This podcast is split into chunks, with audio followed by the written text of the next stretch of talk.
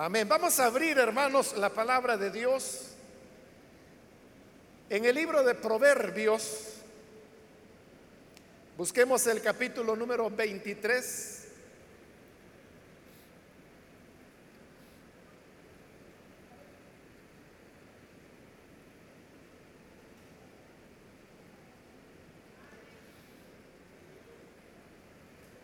La palabra del Señor nos dice en el libro de Proverbios capítulo 23, versículo 29 en adelante, ¿para quién será el ay? ¿Para quién el dolor?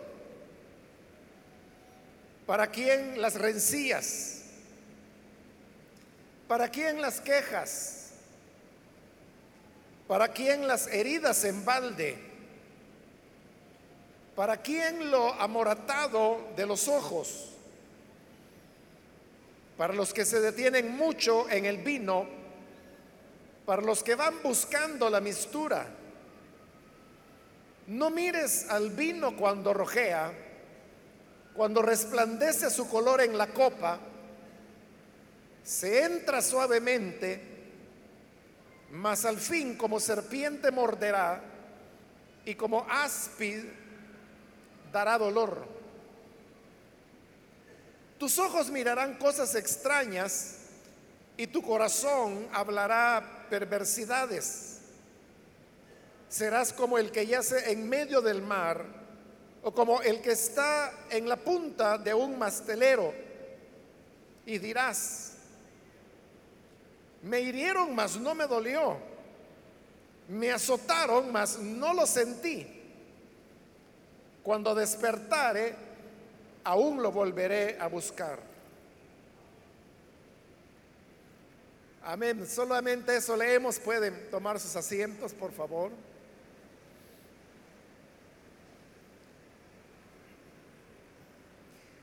Hemos leído en esta ocasión del libro de Proverbios. Este libro pertenece a un género literario que se llama sapiencial. La palabra sapiencial viene de sapiencia, que es otra manera de referirse a la sabiduría. De tal manera que Proverbios es un libro que nos habla acerca de la sabiduría y nos da consejos de diversas materias, de diversos contenidos para que el ser humano pueda tener el mejor provecho durante su vida. En el pasaje que hoy hemos leído, usted pudo notar que son algunos versículos que nos hablan sobre el tema de, del alcohol y el efecto que éste produce en las personas que por su mismo consumo llegan a convertirse en alcohólicas. Es toda una sección que va del versículo 29 hasta el 35, es decir, lo que leímos. Y comienza en el 29 preguntando, haciendo varias preguntas. La primera es, ¿para quién será el ay? Ahí, hermanos, cuando utiliza esa, expresión hay, que para nosotros en español es una interjección, el mensaje es mucho más profundo de lo que uno podría interpretarlo. Porque nosotros en el español hay es una expresión de dolor. Que si a una persona le duele algo, entonces dice, ay, si alguien le patea en el pie, entonces dice, ay, me pateó.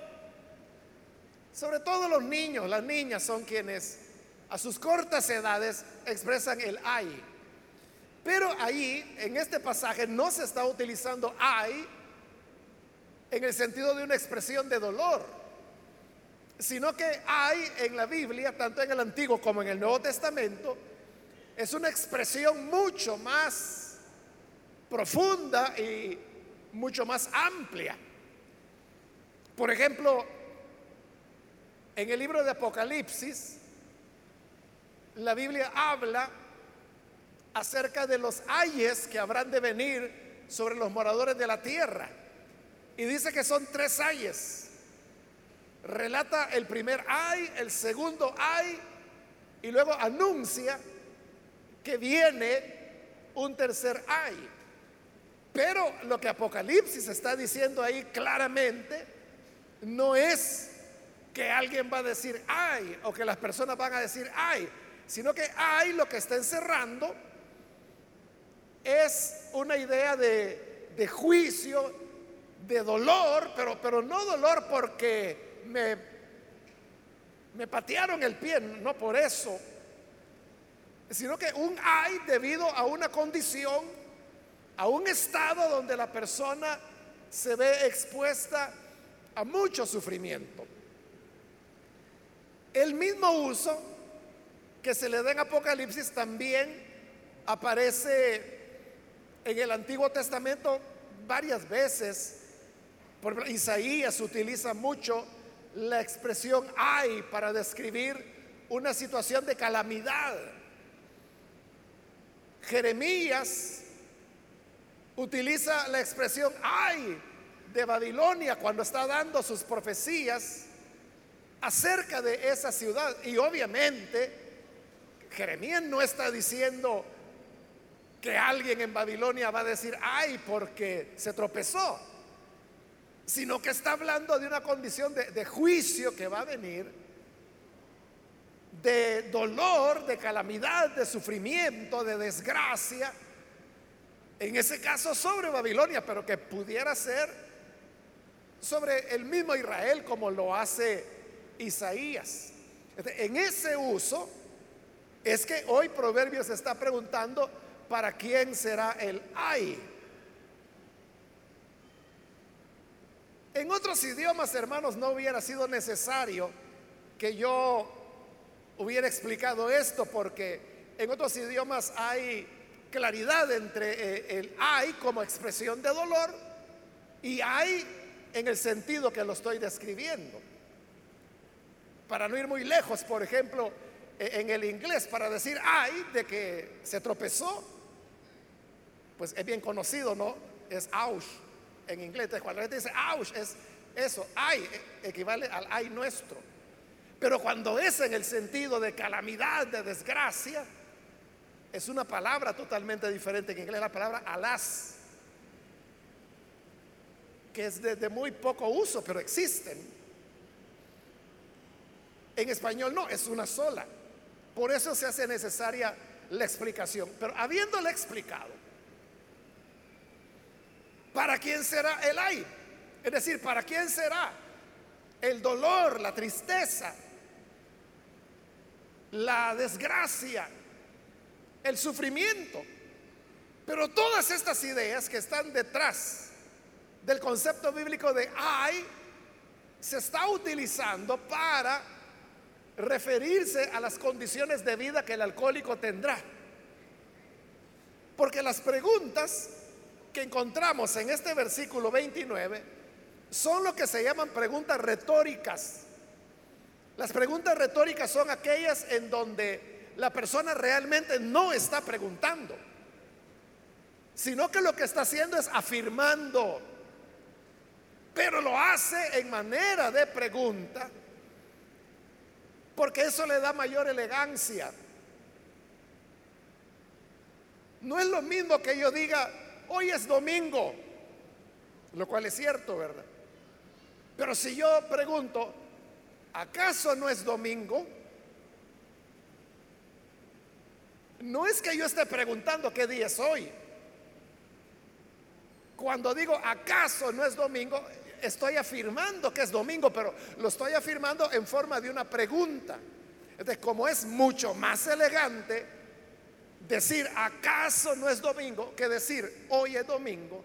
Por eso se llaman preguntas retóricas, no solo porque es pregunta, sino porque se utiliza como un elemento que le da hermosura a la expresión. Entonces, al preguntar, ¿para quién será el ay? No es que está preguntando porque no sabe, está afirmando que la desgracia, el dolor, la calamidad vendrá sobre el alcohólico. Porque el alcohol es una sustancia que desarrolla dependencia en el ser humano. Y es una dependencia creciente. Es decir, la persona que comenzó con lo que popularmente se llama el trago social. Y le llaman el trago social a aquellas personas que no beben, no son alcohólicos. Pero que cuando hay una fiesta de la niña que cumplió 15 años, pues sirvieron un, vinito y él tomó. O lo invitan a una cena especial y resulta que antes de la cena reparten un whisky, como dicen, y entonces lo toma porque es como parte de, de, la confraternización que está haciendo con la gente. A eso le llaman el trago social. Pero esa persona que comenzó por el trago social, es decir, en, en ocasiones familiares, de amigos, a veces de trabajo puede ser, es algo que se va volviendo cada vez más y más frecuente. De manera que ya no hay necesidad que haya una condición social, sino que quizás por el simple hecho de que es fin de semana, la persona toma. Entonces el sábado comienza a tomar. Pero eso se convierte en un hábito. Entonces todos los sábados ya este hombre o mujer sabe que va a tomar. A veces, cuando ya la dependencia es mayor, ya el sábado no le alcanza. Entonces comienza desde el viernes a la salida del trabajo. Y de ahí donde la gente eh, al viernes le llaman sábado chiquito, pero le llaman sábado chiquito porque ahí es donde comienzan a tomar. Entonces comienzan el viernes, siguen el sábado, el domingo la van parando para recuperarse un poco y el lunes estar trabajando. Pero luego viene el siguiente paso, que ya no solo es viernes y sábado, sino que arranca viernes, sigue sábado, sigue el domingo y el lunes va a trabajar y ya va de goma, con la resaca. Y luego, a veces ya el lunes ya no va a trabajar o sigue tomando el día lunes. Es decir, va al trabajo pero va alcoholizado. A eso me refiero de que cada vez es más y más es creciente la dependencia del licor. Pero también no solo es creciente en cuanto al tiempo de consumo o las cantidades de consumo, sino que el tipo de licor.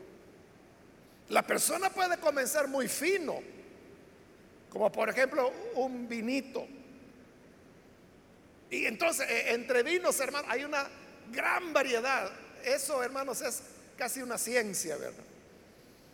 Que las personas saben de cosechas, de zonas, de áreas, de la fecha en que fue levantada la vendimia, o sea, y pueden comenzar así muy finos, pero luego van pasando ya a licores destilados, luego pasa a los licores nacionales, y luego los licores nacionales va bajando de categoría y ya comienza con licores que no son nada finos, como el muñeco, tres puentes, la trenzuda le llaman a otra.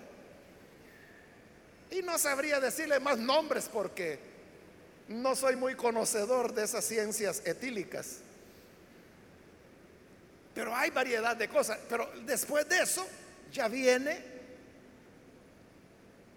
el alcohol de 90 que lo van a comprar en la farmacia, que lo mezclan con agua y a eso le llaman el sangolote. Entonces la persona va cayendo en una situación terrible. Yo recuerdo el testimonio de un hermano que era alcohólico, había caído ya en esta situación y la familia con tal de ayudarlo para que él no continuara, lo que hacía es que lo encerraban en la casa y lo estaban cuidando, para que no fuera a tomar, no lo dejaban salir.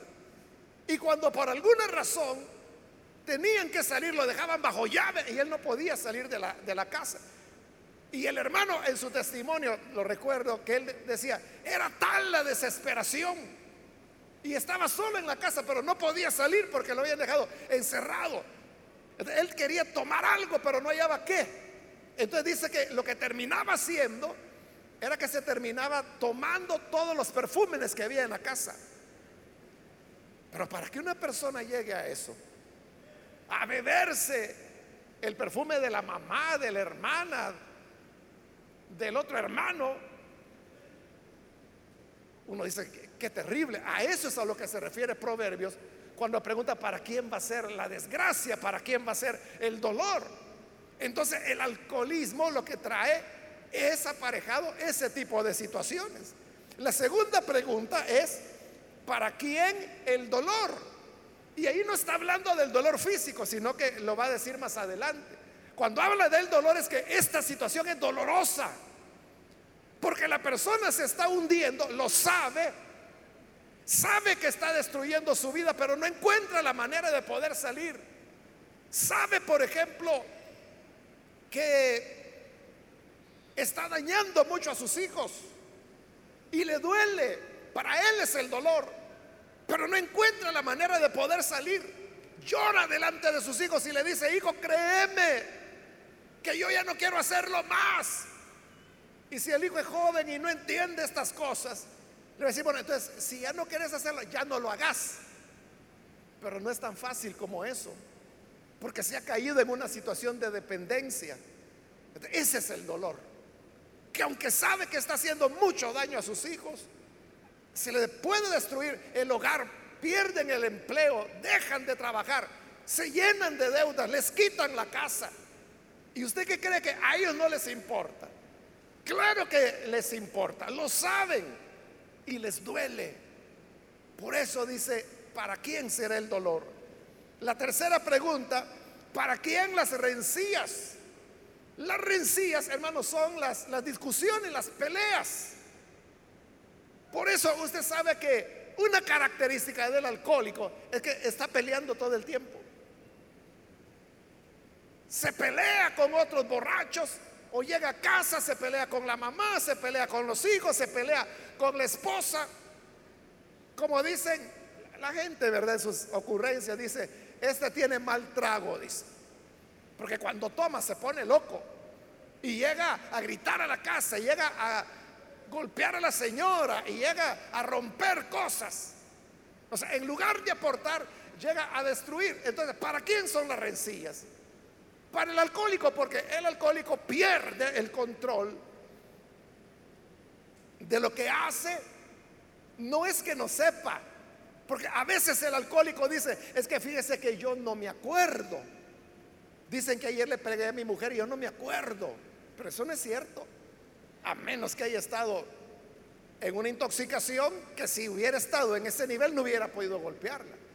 Si se acuerdan, lo que pasa es que es una excusa porque saben de que provocaron una rencilla por su mismo alcoholismo. Entonces, ¿para quién es la rencilla? Para los alcohólicos. Luego continúa diciendo, ¿para quién las quejas? ¿De quién se van a quejar? Del alcohólico se van a quejar de su el jefe se va a quejar de su irresponsabilidad, que llega tarde, que llega tomado y que cuando llega se queda dormido en el trabajo. Los hijos se van a quejar que él por andar tomando no lleva nada para la casa. Porque así es verdad, cuando les pagan la semana a los que les pagan semanal, o cuando les pagan la quincena o la catorcena como se usa en construcción, lo primero que hacen con ese dinero es irse a tomar. Uno puede ver, hermanos, en los lugares, por ejemplo, en, las maquilas, y no voy a decir alguna en particular, pero cuando uno pasa sobre las carreteras donde están las maquilas, mire, ahí hay venta de todo en los días de pago. Pantalones, ropa, comida, de todo. Pero también están, hermano, aquellos que tienen sus estantes y ahí están las botellas de licor. estos les acaban de pagar, solo se atraviesan la casa, la calle y compran ya la pacha. Pero ahí empieza y siguen tomando, tomando y quizás van a llegar a la casa 48 horas después y cuando lleguen ya no tienen nada de la quincena. Y como no tienen nada, ahí es donde la, esposa ya sabe que si el viernes que le pagaron no llegó, ella ya sabe que él va a llegar borracho y que va a llegar sin dinero. Entonces cuando él llega, le dice, ajá, así que ya te gastaste todo. Pero él no quiere que le digan nada.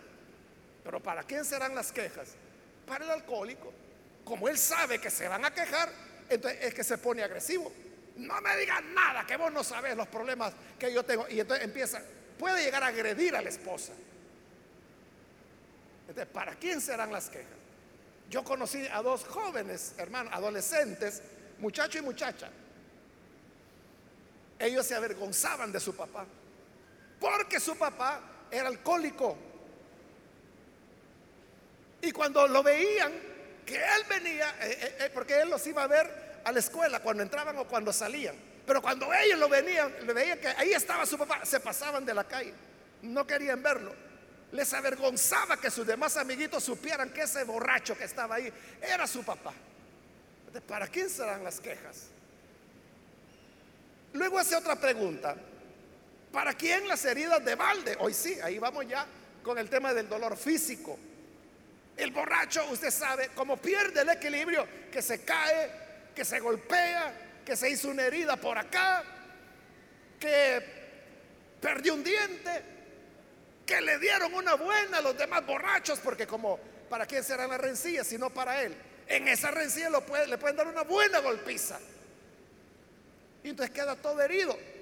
Ya está todo surcido por todos lados de tanta herida que le han hecho y de tanta sutura que los médicos le han hecho. Entonces, ¿para quién serán las heridas en balde? Eso es lo peor. Es que yo creo, hermanos, que no hay herida útil, ¿verdad? O, herida que valga la pena. Las heridas se dan por accidente, pero estas son heridas totalmente en balde.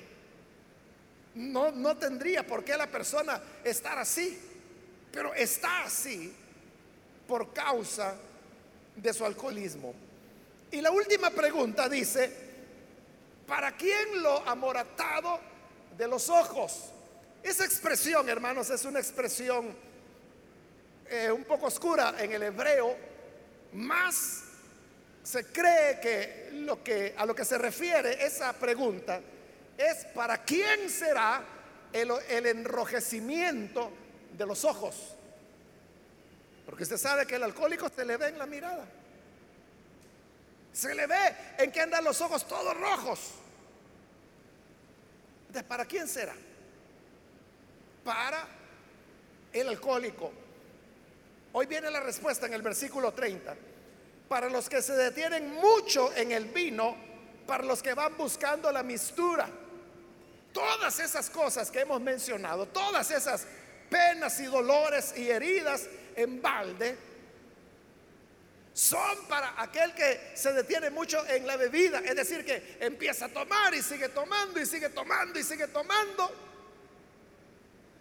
Será, dice, para el que va buscando la mistura. ¿Qué quiere decir esto de mistura? Cuando comienzan a mezclar las bebidas. Entonces dice, mira, ya probaste el whisky con agua tónica. No, hagámosla y hacen la mezcla y la prueba Qué buena estaba. Y mira, y ya probaste vodka con jugo de tomate. No, y ahí van a la mixtura. Pero luego hay un momento en que ya son menos finas las mezclas, las mixturas. Y entonces ya mezclar whisky con vodka, por ejemplo. O mezclar tequila con ron, cosas así, ¿no? Pero hay un momento, hermano, en que la mixtura igual se va degradando hasta llegar al fondo, como le dije, que es cuando ya mezclan el alcohol de 90 que venden en las farmacias y que es para desinfectar con agua terminan con las mixturas de, los bartenders. Los bartenders son los que saben hacer cócteles y todas esas cosas que están en la mixtura de los licores, pero van a terminar con el sangolote, que lo hacen en la calle, con agua que saber a dónde van a recoger y medio la mezclan. De los que se detienen en la mixtura, para ellos, para ellos será el ay, el dolor, las rencillas, las quejas, las heridas en balde, Versículo 31. No mires al vino cuando rojea, cuando resplandece su color en la copa. Se nos está haciendo un llamado de atención. Que no nos dejemos mover por las apariencias, porque el vino, dice ahí, cuando está en la copa, resplandece su color, resplandece su color, rojea. Los que son conocedores del vino, hermanos, como le dije, esa es toda una ciencia, ¿verdad? Hay catadores de vinos. Y entonces ellos, uno de los elementos que ven es, el color. Agarran la copa y la ponen contra la luz. Y entonces ahí, desde ahí empiezan ya a catar el vino. Entonces dice, tiene tal color, tal cosa. Pero lo que le quiero decir es que cuando se ven así las cosas, se ven atractivas. Nuestras culturas, hermanos, nuestros países latinoamericanos, no son tanto de vino. Aquí es de cerveza, Aquí es de licores, de esos nacionales que producen. Por ahí anda la cosa. Pero mire los anuncios de cerveza. Normalmente el anuncio de cerveza es de un hombre apuesto que está rodeado de muchachas en bikini que son maravillosas. Y, el envase de la cervecita, el adicta que se le ve la condensación del agua, las gotitas de agua y dice, pero qué rica se ve la cerveza. Entonces, ese es el vino cuando rojea. En este caso, la cerveza cuando está en el envase y que a la gente le parece tan atractiva. Eso es lo que hacen para venderla. Le presentan la cerveza como algo que hace amistades, que une familias, pero eso es para vender. Nunca el anuncio de cerveza será de la vida de un alcohólico cómo llegó a terminar en la cuneta. Y le va a decir, compre de esta cerveza y así estará usted. Nunca se lo van a decir. Nunca le dirán de los hogares destruidos, de los empleos perdidos, de los accidentes en automóvil, accidentes de tránsito. La mayor parte de accidentes de tránsito, hermanos, se pueden dar por el tema de, licor, de la bebida. Nunca los anuncios le mostrarán eso, nunca. Por eso dice, no mires al vino cuando rojea, cuando se ve apetitoso. No lo veas cuando resplandece en la copa. O sea, el licor se puede ver muy, muy atractivo. Hace años, hermano, décadas, yo no era ni cristiano, pero tenía un mi amigo que él era, no era alcohólico propiamente, pero sí, de vez en cuando se echara sus tragos. Y en una ocasión yo estaba al lado de él cuando yo no sé qué estaba tomando, pero algo muy fuerte y se lo echó. Y cuando se le echó, digo, ay, digo, qué rico me cayó este trago. Era el primero que se echaba esa mañana. Y era de mañana, algo así como a las nueve. Pero eso que la gente dice, que, es sabroso, que bueno, uno así merezco. Ese es el vino cuando rojea, cuando todo parece bonito. El problema es a dónde esas personas irán a parar. No debemos dejarnos guiar por la apariencia, por la impresión de las cosas. Y luego dice el 11, se entra suavemente mas al fin como serpiente morderá. Nosotros, hermanos, ya casi no tenemos serpientes en nuestro país, ya las matamos todas. Bueno, no todas, hay unas poquitas sobrevivientes. Pero si tuviéramos la oportunidad de ver las serpientes, sus movimientos son suaves. No importa sobre qué superficie caminan, se deslizan suavemente, como dice ahí así es el vino, dice, o así es el licor, o así es la cerveza. Entra suavemente. Volviendo a ese mi amigo que yo le digo, Cuando él dijo eso, qué rico me cayó este trago. Él lo había disfrutado. Es lo que dice el proverbio. Se entra suavemente. El que bebe la cerveza dice, esta está buena. Y usted sabe que hay gente que sabe distinguir entre cervezas. Dice, la regia sí, la suprema no. Y por marca sabe, y por colores. Y hay otros que saben incluso la, diferencia entre la cerveza de centeno y la cerveza de no sé qué más hace. se entra suavemente. Pero al final dice, morderá como la serpiente. Así son las serpientes venenosas, que van muy suave, pero cuando muerden, hermano, es la muerte. Igual es el licor. Las personas pueden decir, no, si mire, si solo es un rato agradable, solo es pasar acá con mis amigos, no, no tengo derecho a tener un rato de diversión. Veamos si es diversión. Se entra suavemente, pero luego te morderá como serpiente. ¿Y cuál será el resultado? Dice el versículo 33, tus ojos mirarán cosas extrañas y tu corazón hablará perversidades. Cuando dice que mirará cosas extrañas, ahí está hablando cuando la persona, el alcohólico, ya logra niveles de intoxicación.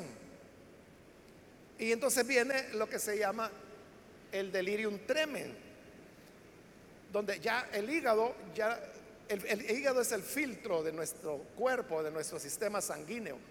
Pero tanto y tanto alcohol, hay un momento en que el hígado ya, ya no puede. Ahí es donde se comienza, la intoxicación ya es general.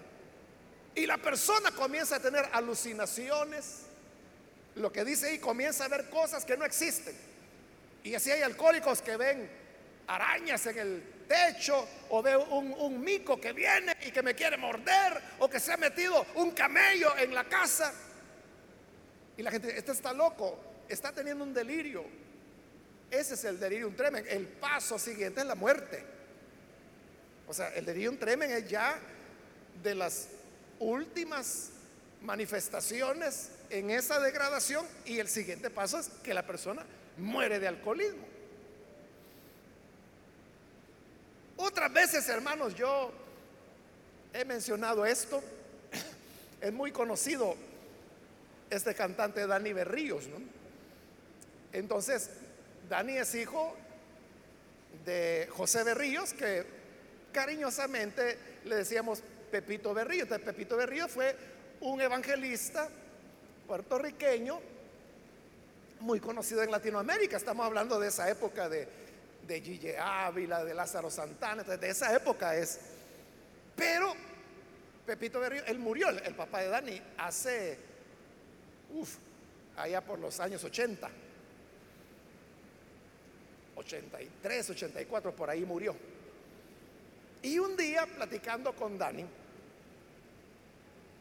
él, me dijo, esto fue hace años también, pero él me dijo, mi papá me dice, murió de lo que mueren los bolos, me dijo. Dije, ¿cómo así? Le dije, es que mira, me dice, mi papá antes de llegar a Cristo, él fue un gran alcohólico. Pero obviamente cuando él se entregó a Cristo, él no volvió a tomar nunca, nunca más en su vida. Y el Señor lo, lo levantó, llegó a ser un evangelista, Dios lo usó y lo usó grandemente. Pepito de Río fue decisivo para el crecimiento en el IN, en Guatemala. Y parte de ese crecimiento fue, es que El Salvador fue la colita de lo que Dios estaba haciendo con el IN en Guatemala.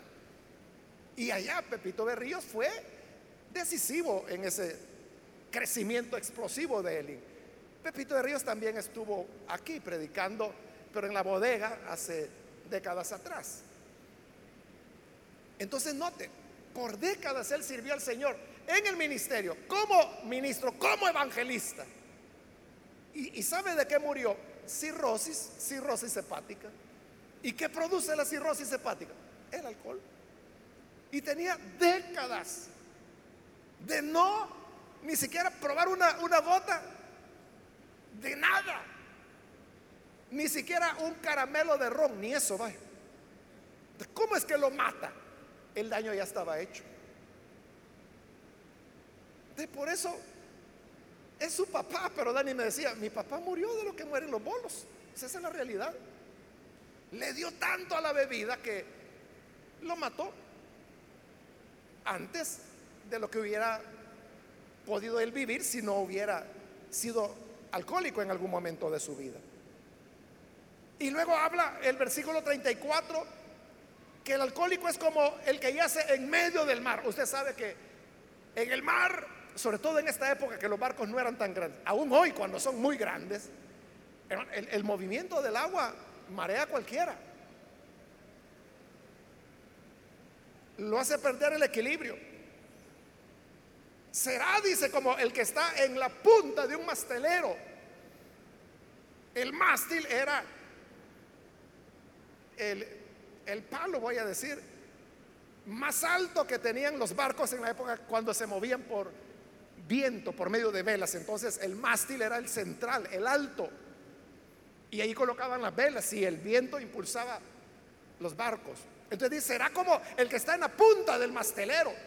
Es decir, estar ahí arriba en el mástil, si abajo, sobre cubierta, el barco se mueve, ¿cómo no va a ser ahí arriba? así es el alcohólico. Por eso es que usted puede ver al alcohólico que pierde el, el equilibrio. Se cae, se golpea, se hiere, se fractura. Por eso es que bueno, hoy, hoy con el alcoholímetro y todo eso, pues hay ya maneras más precisas de identificar el grado de alcoholismo que una persona tiene. Pero antes, hermanos, ¿cómo se sabía? ¿Cómo podía un policía saber si el que iba manejando un vehículo había tomado mucho o no? La prueba era hacer el 4, ¿verdad? Que, el alcohólico tenía que levantar, hacer el 4. Y si aguantaba así como aguanto yo, es que estaba bien. Pero eso no hay borracho que lo pueda hacer, porque está como en el mástil, en el mastelero, se viene abajo. Esto que Proverbios está diciendo acá, sobre el alcohol y específicamente del vino que era la bebida de la región, digamos, se aplica a todas las realidades. Como le digo, nosotros no somos es que usted sabe que el borracho salvadoreño o latinoamericano no es borracho por beber vino. No. Es borracho porque debe saber qué, ¿verdad? Aguarrás. Andan buscando lo más fuerte. Pero no solo es bebidas alcohólicas, puede ser drogas. Los síntomas o las preguntas serían las mismas. ¿Para quién va a ser el dolor, la, desgracia, el ay? Para el que usa drogas. Y las drogas puede ser, bueno, todo lo, que circula, ¿no? la piedra, el éxtasis, la marihuana, la coca. No Coca-Cola, sino que la cocaína. Todo, todo es igual. Pero ante esta situación, ante este cuadro tan doloroso, ante este ay del que es dependiente de alguna sustancia, y no importa si esa sustancia es licor, es tabaco, es cocaína, es éxtasis, es piedra, lo que sea. Cristo puede romper esas cadenas. Él puede liberarnos.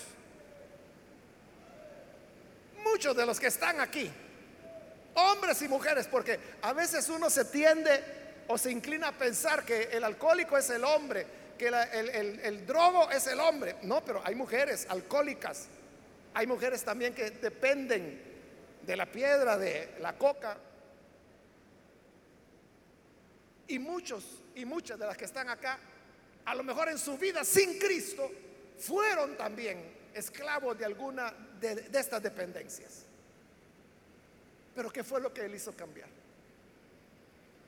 Es el poder de Cristo, que nos libra del mal, que nos sana. Porque algunos dicen, Es que mire, e, el alcoholismo no es un vicio, esa es una enfermedad. Bueno, la Biblia dice que es pecado.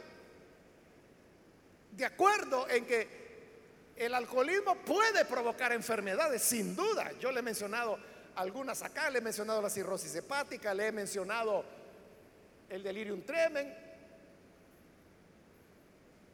igual que el que fuma, ¿no? Puede padecer de efisema pulmonar, que es lo más común, cáncer de pulmón, la muerte. Pero lo que nos libra y nos sana aún, vaya, está bien, si usted quiere pensar que el alcohólico es un enfermo, está bien, Cristo sana al enfermo también. Aún así, Cristo puede cambiar su vida. Amén. Me recuerdo, hermanos, también hace décadas atrás, estaba yo iniciando la iglesia allá en Santa Ana Terminó el culto y había un hermano diácono. El uniforme en esa época es igual que el que usan los diáconos ahora. Camisa negra, perdón, pantalón negro, camisa blanca y corbata negra. Entonces, cada vez que terminaba el culto, pues yo me iba a tomar el bus para regresar a casa. Y en esta misma ruta de bus, y en, e, e, era el mismo bus, este hermano diácono se iba conmigo. Este, un día salimos y teníamos que caminar como cinco calles para llegar a la parada del autobús. ahí estábamos, hermanos. Estaba yo con el diácono esperando que viniera el bus. Cuando enfrente había un borrachito tirado ahí en la cuneta. Y entonces llegó el, camión de la municipalidad, porque antes así era, La palomita le llamaban. O sea, no sé por qué así le llamaban al camión que andaba recogiendo los bolos en la calle. La palomita. Entonces llegó yo nunca había visto eso. llegó la, el camión, la, palomita. Se bajaron los, de la municipalidad, agarraron al bolito, lo metieron, lo encerraron y plum, se lo llevaron. Y estábamos enfrente con el hermano y vimos todo eso. Cuando se fue la palomita que ya había recogido al alcohólico, él me dijo, así me levantaban antes a mí, me dijo. Y yo me le quedé viendo. O sea, porque yo lo había conocido ya cristiano a él. Y ahí estaba, con su camisa blanca, con su corbata. ¿El qué le dije? ¿Usted era así? Ay, me dice. Si todas las semanas mi mujer tenía que irme a sacar a la cárcel, me dice. Cinco colones se pagaba en esa época. Y me empezó a contar que él había sido un alcohólico. Pero ahora, nada que ver entre este diácono vestido, con su corbata, peinado, acuerdo en su juicio cabal con aquel pobre que yo creo que ni despertó en todo lo que lo subieron al camión a despertar allá la Bartolina de haber Ese cambio es el que Cristo puede hacer. O sea, yo sé que él no tenía por qué mentirme, y menos mentirme en algo que en sí es vergonzoso, ¿verdad? Decir, a mí me llevaban preso por bolo y mi mujer tenía que ir toda la semana, ya sabía que tenía que juntar los cinco colones para irme a sacar. Eso no es de sentirse orgulloso, no tenía por qué estar mintiendo. Pero quien lo veía, a mí, para mí me causó sorpresa porque yo decía, no, no puede ser que él haya estado en esa condición, pero era cierto. Ese cambio es el que Cristo puede hacer. Y ese cambio es el que Cristo quiere hacer en tu vida también. Amén. Vamos a cerrar nuestros ojos y vamos a inclinar nuestro rostro. Y ahora yo quiero hacer esa invitación para las personas que todavía no han recibido al Señor Jesús como Salvador. Pero usted ha oído esta palabra estos proverbios y si al escucharlos usted se ve reflejado, descrito, como le digo, no estamos diciendo necesariamente que tenga que ser alcohol. Puede ser tabaco, puede ser cualquier otra sustancia. Incluso pueden ser medicamentos ansiolíticos, los psicótricos, como le llaman los médicos que usted depende de ese medicamento, si no lo usa, se va a sentir muy mal. Pero Cristo es el que rompe las dependencias. Por eso yo quiero hoy invitar a alguna persona que necesita venir al Señor para ser libre. Yo le invito para que en el lugar donde está se ponga en pie para que podamos orar por usted. Cualquier amigo, amiga que hoy necesita venir para recibir a Jesús, póngase en pie. Cristo rompe las cadenas. Cristo da libertad. Cristo nos libra. Si usted piensa que no puede vivir sin esa sustancia, sin ese medicamento, quiero decirle que Jesús hace maravillas, hace milagros. Y usted puede ser libre. Por ello le invito, quiere venir al Señor, póngase en pie. Venga, queremos orar por usted.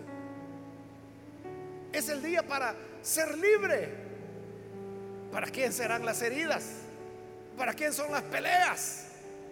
¿Para quién es el ay, el dolor, la vergüenza, las quejas? Pero en Cristo podemos hallar libertad. En Cristo podemos ser sanados. Podemos ser salvados. Cristo puede romper las cadenas.